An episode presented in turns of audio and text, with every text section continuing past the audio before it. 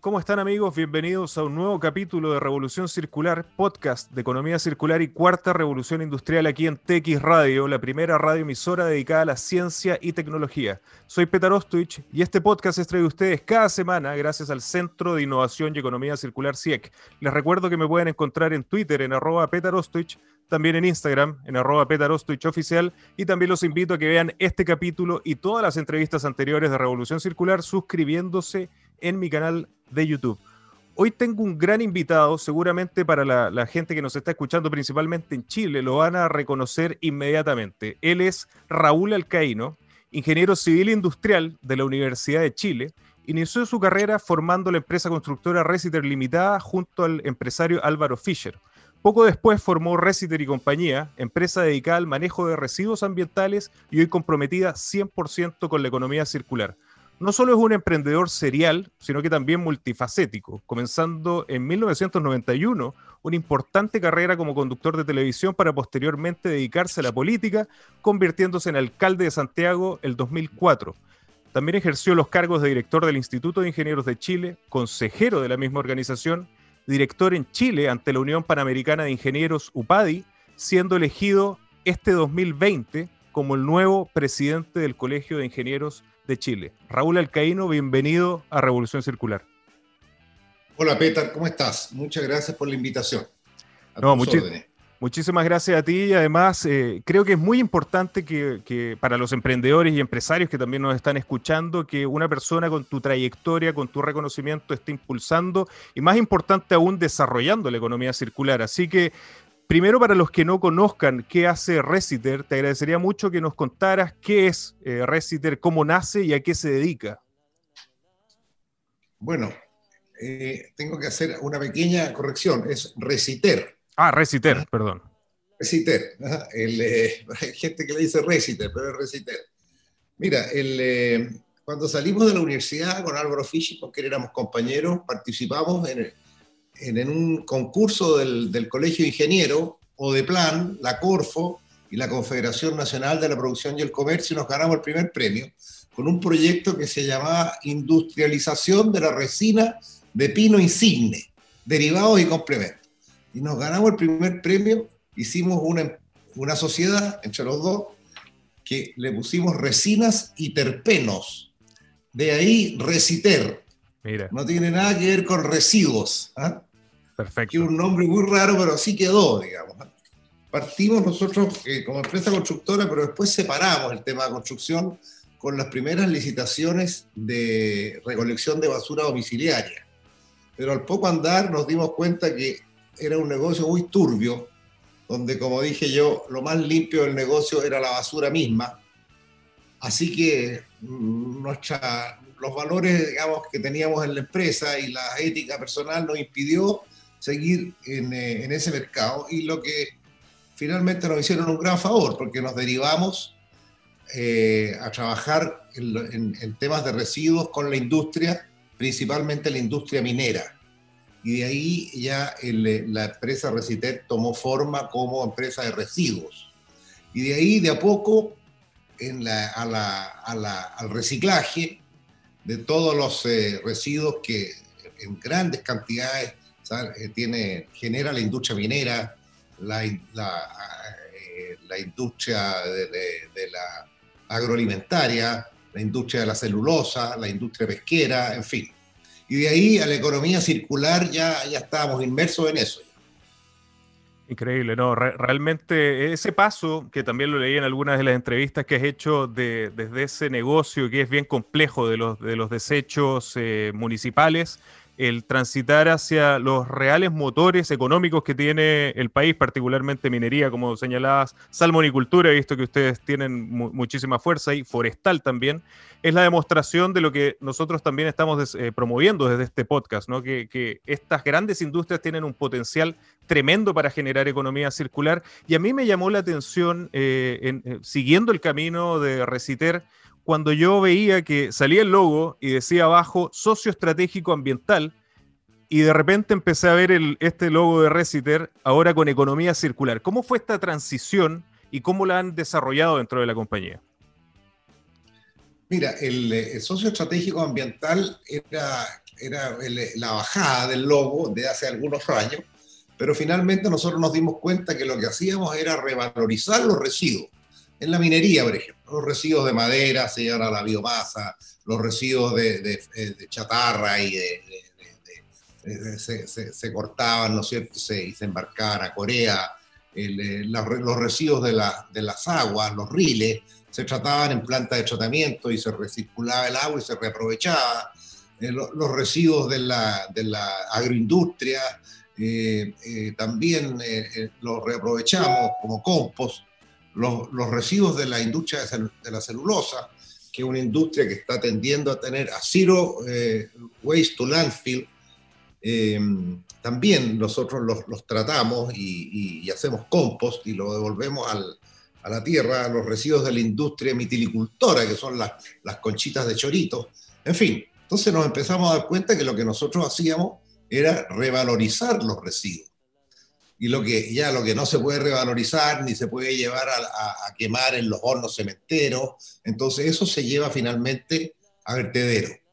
Pero este fue un paso bastante natural nuestro.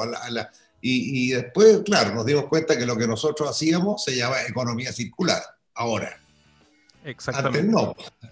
Exactamente. Bueno, y ustedes tienen la ventaja que ya llevan 40 años en, la práctica desarrollando y, quizás con el ADN de la economía circular, pero como tú bien dices, hoy se llama economía circular una práctica que, también ya se, se venía desarrollando desde un tiempo. En el podcast he tenido la suerte de invitar a distintos emprendedores, empresarios y promotores de la economía circular de distintas industrias y áreas. Yo creo la particularidad de, tu actividad desde Reciter es que tienes la ventaja de ver transversalmente a todas estas industrias en todo su ciclo.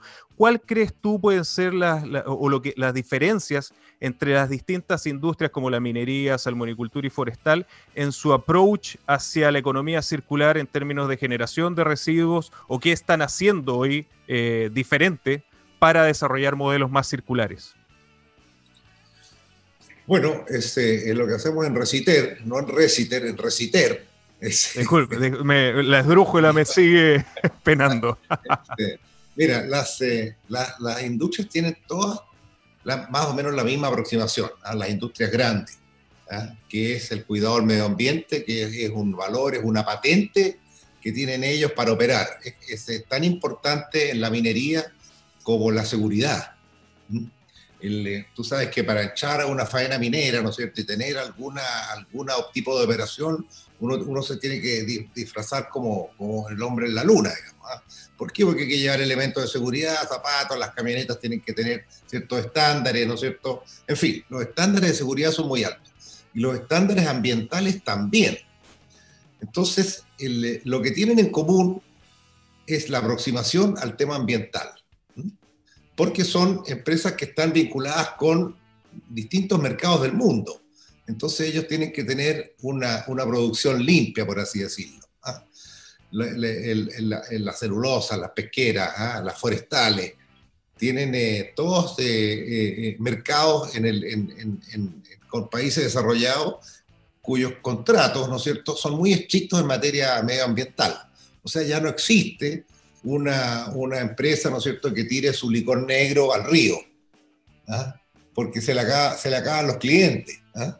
Entonces tiene que certificar sus residuos y tienen que ser, eh, tienen que ser eh, traqueables los residuos. ¿ah? Tiene, tiene que existir una trazabilidad seria.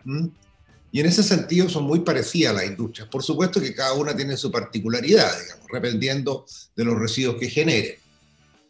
Has tenido la, ventaja de ver esta transformación también, porque, porque ha sido una, una, transición, eh, creo que también lo escuché en alguna de tus entrevistas, donde naturalmente hace unos pocos años quizás el valor eh, medioambiental no se veía aún, ¿no? Y, siempre, yo también lo digo como emprendedor circular con, nuestra empresa, eh, hemos tenido que apuntar hacia demostrar el valor económico que tiene la economía circular y que, y que también como emprendedores y empresarios debe ser así, si no es sostenible en el tiempo. Pero también me llamó la atención lo que señalaste en algún minuto, que la seguridad, lo que estaba señalando recién, la seguridad y el medio ambiente son un muy buen negocio a mediano y largo plazo. ¿Cómo has visto esta transformación y cuál ha sido tu percepción de cuándo comenzó este punto de inflexión en estas, en estas industrias, hacia una, hacia una importancia hacia el medio ambiente particularmente. Mira, yo, yo creo, mi impresión, ¿ah? no, no, no, eh, eh, puedo estar equivocado, pero mi impresión es que esto partió con los tratados de libre comercio y, y, con la internalización, internacionalización del, del, del, del comercio en Chile. Y, y, las empresas se dieron cuenta y, además hubo, empezó una, una, preocupación por el medio ambiente, no solamente el, el, gobierno a través de decretos, leyes, reglamentos, ¿no es cierto?, sino que el, la Comisión Nacional de Medio Ambiente comenzó a tener un, un rol mucho, mucho más importante y, las empresas tuvieron que adecuarse tuvieron que adecuarse porque si no se le hacen sumarios sanitarios. Entonces, eh, me he dado cuenta de que aproximadamente hace 15 años las empresas cambiaron su mirada, cambiaron su mirada respecto del tratamiento del medio ambiente. O sea, ya no se podía el, eh, depredar el medio ambiente como antes porque sencillamente te cierran tu producción. No solamente la autoridad sanitaria, sino que las comunidades también. ¿ah? y, tus clientes. ¿ah? Entonces, esto fue, eh, de a poquitito, comenzó a, hacerse una conciencia medioambiental que está, eh, por supuesto, muy en el ADN de los jóvenes, ¿ah? de los más jóvenes. Así es. Y eso ha significado, yo me he dado cuenta porque las empresas, ¿no es cierto?, que se dedican a la economía circular han, proliferado ahora y, van creciendo. ¿ah? En países que están un poquitito más atrasados que nosotros en materia medioambiental, nosotros tenemos operaciones en Uruguay, en, Perú, en Colombia, y nos damos cuenta que están con unos 10 años de rechazo, pero, pero a pasos agigantados poniéndose al día. Así es. Y, yo creo que ahora también el, efecto de las organizaciones eh, eh, de, o financieras, eh, los fondos de inversión también creo que van a ser uno de los, de los grandes eh, game changers que van a ser. Va, a ser mucho más difícil el acceder a capital si es que uno no demuestra una responsabilidad, ¿no? Eh, Raúl, yo creo que a, todos los que nos escuchan y nos ven en el podcast siempre les interesa mucho los casos prácticos eh, y por eso me encanta invitar a gente que está desarrollando economía circular. Tú señalaste el, el caso de las conchas que sé que se llama Las Garzas, también sé de otro caso eh, de metales en SQM y también el gran impacto que ustedes están teniendo en, agua de Jundato. Ustedes tratan más de 9 millones de metros cúbicos de agua en, todos los mercados que están eh, participando. ¿Nos puedes contar un poco más sobre estos casos? Bueno, en el agua para partir por el final, eh, efectivamente las industrias eh, eh, utilizan el agua y la contaminan, ¿no es cierto?, con distintos tipos de residuos, por así decirlo. La industria pesquera, el sangre. La, industria minera tienen metales pesados muchas veces. ¿ah? en fin, y nosotros lo que hacemos es, bueno, diseñar, ¿no es cierto?, la ingeniería, la construcción y la operación de plantas de tratamiento de agua. Tenemos también algunas plantas de agua potable, pero en general son plantas que tratan estos riles y, reinyectan esa agua para otros usos que no son eh, de consumo humano. Pero eh, los, eh, los, residuos que tiene el agua, estos riles, son todos diferentes dependiendo de, la industria de que se trate. Pero como te dije, nosotros ya manejamos más de 200 plantas de agua y son casos bastante exitosos. Eh, en, la compañía estamos muy contentos. El tema de las conchitas, las conchas de chorito, se producen unos cerros gigantes, así como la, como la gente ve de repente estos cerros de astillas. Pero nosotros se exporta mucho chorito, esos mejillones, al, sudeste asiático, ¿no es cierto?, a China, ¿ah? a Japón, a Corea. Y queda como residuo estas, estas conchitas, ¿no es cierto? Y bueno, nosotros las tenemos que pescar, las lavamos, ¿no es cierto? se les saca todo el residuo cárnico y, se secan en unos, en unos, hornos circulares y se le hace un proceso industrial sencillo, sencillo una vez que uno lo conoce. Eh, cuando uno conoce las cosas siempre son sencillas. Así es. Eh, eh, la complejidad que tiene es que los, los, niveles de producción y las eficiencias de repente varían y uno tiene que ser muy, muy, muy eh, preciso. Eh, y, nosotros hacemos carbonato de calcio, del orden de 30.000 toneladas al año, en esta planta que tú llamas Las Garzas, que está en, cerca de Puerto Montt. Y ese carbonato de calcio es cal agrícola que se pone y se, se agrega a los suelos agrícolas para mejorar el pH, porque los suelos en nuestras regiones son, son muy, muy ácidos a veces. Y, con, y cuando tú encalas el suelo, mejoras el pH de tu suelo agrícola. El, eh, otros casos exitosos son, eh, bueno, de, madera, en, la agroindustria, por ejemplo, todos los, todos los panes, las galletas, las negritas, los super 8, el, el, pan integral, todas estas se, que se generan cientos de toneladas mensuales de desecho. Algunas porque el envase quedó malo, otras porque están ya vencidas, otras porque están por vencer, en fin, múltiples problemas. Y nosotros tenemos, los, los, primero los recolectamos y los recepcionamos en, en, unas plantas grandes que tenemos en eh, Ecofit, se llama esta empresa, y hacemos eh, eh, un, un, un, proceso industrial. Primero separamos el plástico y, y, después molemos todos estos, hacemos una especie de masa. ¿ah? que lo hace un chef. ¿ah? Yo no sabría decirte en este minuto, dependiendo de acá, para qué se va a usar, pero lo entregamos como insumo a las empresas que hacen alimento para animales. En Colombia nosotros hacíamos directamente alimento para animales. Aquí en Chile lo entregamos como insumo para empresas que hacen este tipo de alimentos. Y, y lo, lo, usan mucho las empresas como protección de marca para que no los yogur vencidos no, estén, no se vendan en la feria, digamos, a 100 pesos. ¿ah? Entonces, confían en la empresa nuestra, nosotros les damos la trazabilidad que ellos quieren y separamos, ¿no es cierto?, automáticamente con unas máquinas italianas todos los, los, los envases, ¿no es cierto?, y los envoltorios del producto. Y así, hay un montón de otros ejemplos que son interesantes y entretenidos. El caso de SQM es interesante por los volúmenes, si podría señalar la, equivalencia que hay en términos de acero. Pero mira, no, no solamente en SQM, y además que tengo que confesar que no sé exactamente las cifras de SQM. ¿ah? Sé que nosotros hicimos un trabajo spot de limpieza de, de patios de SQM que fue muy exitoso, pero la gran minería en Chile, más allá de SQM, la gran minería lleva, no sé, 70, 80, 90 años operando. Antes no existían estos estándares de, ambientales. Entonces, eh, hay eh, patios del orden de 5 a 10 hectáreas, 5 a 10 hectáreas, con 10 metros de altura, con residuos, chatarra, madera, plástico, en fin. 5 a 10 hectáreas, un patio. 10 metros de altura. Petar, 500 patios de esos.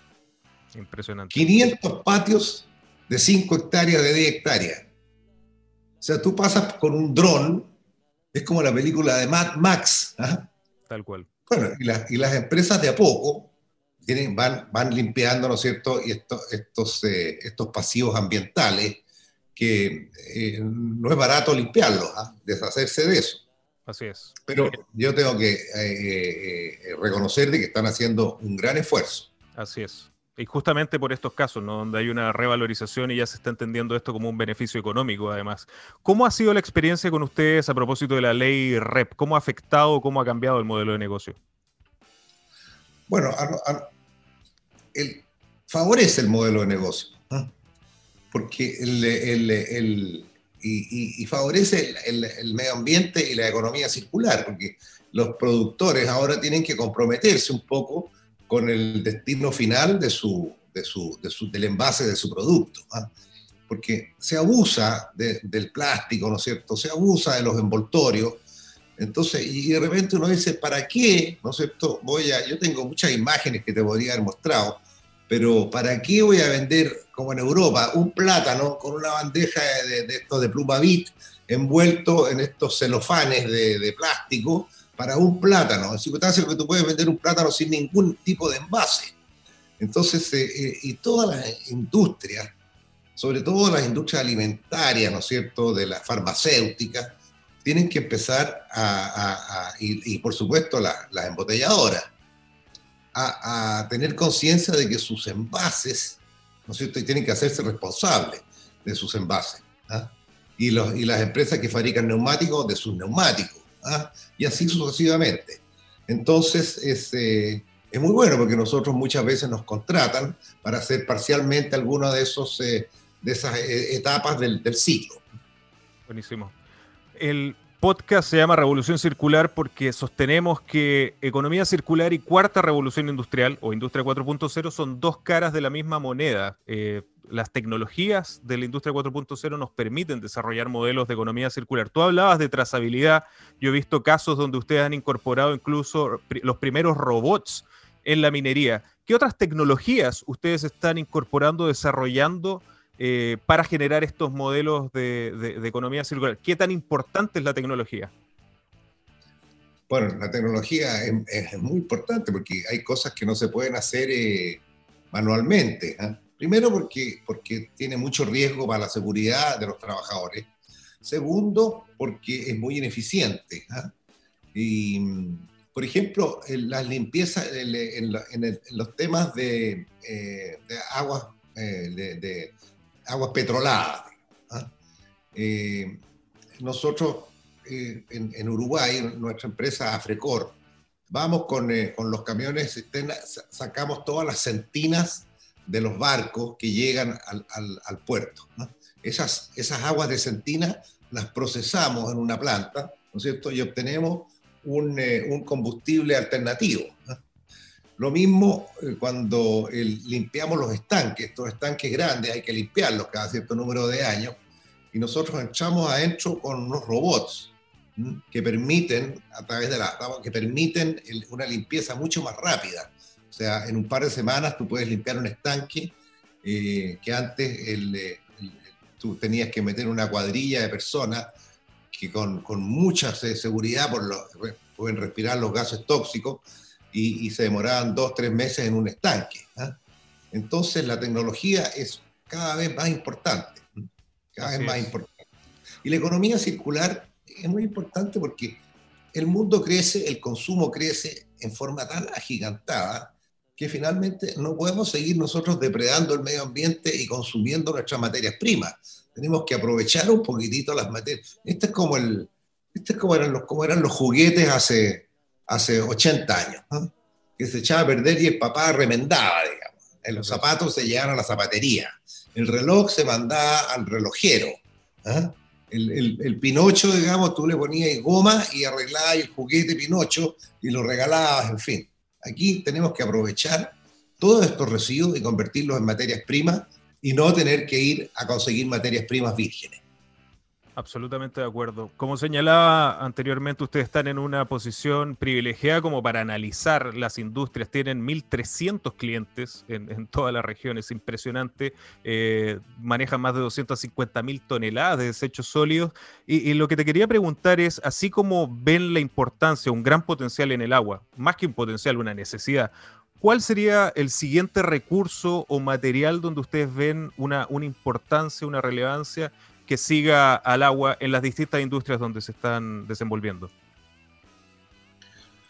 Bueno, a mí me gustaría que nosotros, que, se, que, se, pudiera hacer algo en el aire, digamos, con la contaminación que tenemos aquí en Santiago. Ojalá, ¿ah? eso, eso es más complejo. ¿ah?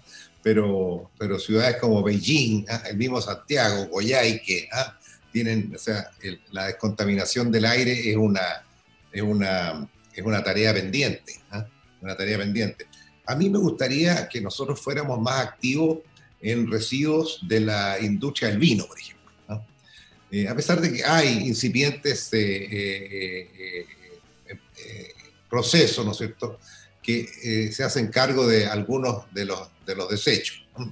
me gustaría que fuéramos un poquitito más activos en, la agroindustria, en, en, los, en lo que se exporta, en las nueces, por ejemplo. ¿ah? En, la, las avellanas, en, el, eh, eh, en, la avena, ¿ah? eh, con todo, en, la industria cervecera nosotros estamos participando en un proyecto en conjunto con una gran cervecera transnacional para, para tratar el bagazo. y hemos tenido excelentes resultados. Y son cientos de cientos de toneladas, Y en vez de ir a vertedero y que, eh, se pierdan, entonces se reutilicen. Pero estamos trabajando, y no es fácil, ¿ah? Peter? Hay que hacer convenios con las universidades, hay que hacer convenios con los institutos de investigación, hay que ser muy creativo. ¿ah? Nosotros hemos estudiado, hemos tenido convenios con el Instituto de la Grasa en Sevilla, con los institutos más, más curiosos, porque eh, son, son, son cosas nuevas y tú tienes un producto nuevo que tienes que meter en el mercado. Entonces, eh, no es fácil, es apasionante, no es fácil. Eh, a, veces, a veces es glamoroso, ¿ah? yo les digo a los muchachos, a los millennials, dicen, oye, qué glamoroso, vamos a ir a trabajar a Reciter, ¿no es cierto?, que hacen economía circular, pero oye, tienen que subir a 5.000 metros a la mina, donde se congela todo. Se congela el computador, se congela el, baño portátil, se congela la maquinaria, ¿no es cierto?, pesada, se, se congela. No, no, es muy glamoroso y además está en contacto con la mugre. Las conchas de chorito, oye, hay que tener, eh, no, no, es fácil entrar a esa planta porque no es, no el olor, no, no, te lo regalo. ¿ah? a pesar de todas las medidas y los filtros y las cosas que hacemos. Lo mismo con, con, los otros desechos. O sea, una vez que está ahí en terreno, el, el, glamour, digamos, queda un poco de lado. Otra, cosa es con guitarra, ¿no? Hoy, y como, como yo señalaba al comienzo, bueno, no solamente eres empresario, emprendedor, innovador, sino que también eres, eh, has tenido incluso participación política o incluso mediática. La economía circular con la cuarta revolución industrial busca este triple impacto de generar crecimiento económico sostenible, generar empleos de calidad, combatir el cambio climático. En estos tiempos tumultuosos y complejos que estamos viviendo, ¿cuál ves el rol que es la economía circular para el desarrollo de un país como Chile y del resto de América Latina, que también tenemos mucha gente que nos, que nos ve permanentemente? Bueno, yo quisiera hacer, claro, una, una, pequeña observación a lo que tú dijiste, a la presentación que tú hiciste de mía. a los veintitantos uno es un emprendedor que es eh, muy admirado, ¿ah? Porque hace cosas distintas, en fin. ¿ah? Entonces te, ponen unos artículos en el diario, ¿ah? claro, 25, 26, 27 años, 28 años, pero después empiezas a crecer. Y sigue haciendo las mismas cosas, pero mucho más grande, te transformas en un empresario guatón odiado. Entonces, es curioso el, eh, esa transformación que va sufriendo uno. Yo le considero un eh, emprendedor, Raúl. Eh, lo que tú dices, yo creo que la economía circular llegó para quedarse y para multiplicarse. ¿ah? y, por supuesto que los desarrollos de los países tienen que ser desarrollos sustentables. O sea, no podemos seguir depredando nuestro medio ambiente. ¿ah? Nosotros tenemos que cuidar el planeta como una joyita. Entonces uno ve de repente desastres ambientales entonces, por supuesto que tiene que haber más conciencia. Celebro tu programa porque tiene que haber más conciencia ambiental. ¿Ah? Eh, y en ese sentido, la economía circular es, una tremenda herramienta para que, para que los países se puedan desarrollar en forma sustentable. Y ojalá todos tuvieran un, porcentaje importante de economía circular dentro de, dentro de, su, de, su, de sus países, todos. Así es. Bueno, como última pregunta, Raúl, y, también como parte, como ingeniero, yo soy ingeniero civil mecánico, como parte del colegio, eh, veo que no, no, no, puedes descansar, así que necesitas más desafíos, por eso te, te considero un, emprendedor. Hoy eres el presidente del Colegio de Ingenieros, una institución que se fundó en 1958 en Chile entre medio yo estaba calculando de la segunda y tercera revolución industrial. Hoy estamos enfrentados a este nuevo paradigma de la cuarta revolución industrial con este nuevo modelo de la economía circular. ¿Cómo ves el rol que jugamos los ingenieros? De hecho, tengo alguna frase. El desarrollo futuro de nuestro país sin ingeniería es impensable, señalaste, y ahí estaremos los ingenieros. ¿Qué rol piensas desarrollar como presidente y qué rol jugará el colegio en, este, en esta nueva etapa de Chile? Bueno, hay, son cosas distintas, eh, se puede ver desde varios puntos de vista. El, Chile en este minuto para nadie es un misterio, está viviendo momentos de encrucijada, digamos, de crisis. ¿ah? No solamente el estallido del 18 de octubre, sino que el descontento social, la pandemia, la, la, la, disminución y la, y la, y la, el problema de economía que vamos a tener crecimientos negativos, ¿no es cierto? Eh, la cesantía que ha aumentado mucho y el debate, el debate público en general es muy pobre. El debate público es muy mediocre. ¿ah? Y, como decía Stefan Zweig, la palabra fue capturada por la consigna. Entonces, yo creo que los ingenieros y el colegio de ingenieros, como organizaciones intermedias, en un país donde, donde muchas instituciones importantes han caído en el descrédito. Basta con ver nuestro Parlamento, la tasa de aprobación que tiene, el gobierno, la tasa de aprobación que tiene, Carabineros, la tasa de aprobación que tiene, la Iglesia, la tasa de aprobación que tiene, el Poder Judicial, la tasa de aprobación que tiene. Entonces están muy desprestigiados. Entonces es muy importante que los organismos intermedios de la sociedad, ¿no es cierto?, levanten la voz y ayudemos un poco a elevar el debate, a decir, miren señores, dejémonos de consigna, esto se hace, esto, esta es una, mirada técnica, objetiva, ¿no es cierto? ¿Ah? Despolitizada. Para eso el, Colegio de Ingenieros tiene que tener un rol y nosotros eh, tenemos mucha participación en, mesas públicos privadas, donde los ingenieros dan la opinión del Colegio de Ingenieros al gobierno, ¿no es cierto?, y a otras instituciones. Em, y por supuesto, en el, Colegio de Ingenieros está eh, compuesto por muchas especialidades, cada una trabaja dentro de sus propias especialidades y la economía circular muchas veces atraviesa, ¿no es cierto?, transversalmente todos estos trabajos de especialidades, todas estas mesas de trabajo que tiene el colegio, todas estas comisiones, ¿no es cierto?, que se han formado y, hay, hay algunos seminarios, ¿no es cierto?, sobre economía circular y les voy a decir que se contacten contigo de todas maneras para ver qué podemos hacer en conjunto. Buenísimo. Raúl, se nos va el tiempo donde la gente puede conocer más sobre Reciter, que siempre de aquí en adelante lo voy a pronunciar eh, bien, eh, del Colegio Ingeniero o el link o el dato que quieras entregarles a los que nos acompañan. Bueno, en la página, el Colegio Ingeniero tiene su página web, eh, Colegio Ingeniero, en fin, es, fácil llegar. Reciter tiene una página web, www.reciter.com. Y ahí está toda nuestra información, digamos, están todas las fotos, es mucho más entretenido todo esto, todo esto que yo te he contado a ti con las fotos, porque uno, uno no se imagina, digamos, las fotos, ¿ah? o sea, ver fotos de, de, de, esta, de los residuos de tomate, que se llama tomasa, ¿ah? que, que se, decenas de toneladas se, se, ponen ahí con larvas de mosca, ¿no es cierto? Y las larvas, con un, un kilo de larva, ¿no es cierto? Se come 10 toneladas de esta tomasa en una semana, ¿no es cierto? Y se transforman en varios kilos de larva y eso es, eh, es un alimento fantástico para la, para la salmonicultura, en fin, ¿ah? tiene, es muy proteico. Eso verlo en foto es bastante impresionante, ver en foto estos cerros de, de conchas de chorito es bastante impresionante. ¿ah? Ver las plantas de agua, cómo trabajan, es bonito. Así que bueno, en, en, en esa página web hay muchas de las fotografías de, los procesos de economía circular. Con esa descripción no me cabe duda que la gente va a visitar las páginas y va a ver esas, esas imágenes impresionantes. Raúl, muchísimas gracias por acompañarnos en Revolución Circular. No, al contrario, Peter, muchas gracias a ti. Muchas gracias. Y a ustedes, eh, muchísimas gracias también por eh, acompañarnos en este nuevo episodio. Les recuerdo que los espero la próxima semana con otra mente brillante de la economía circular y la cuarta revolución industrial. Nos vemos.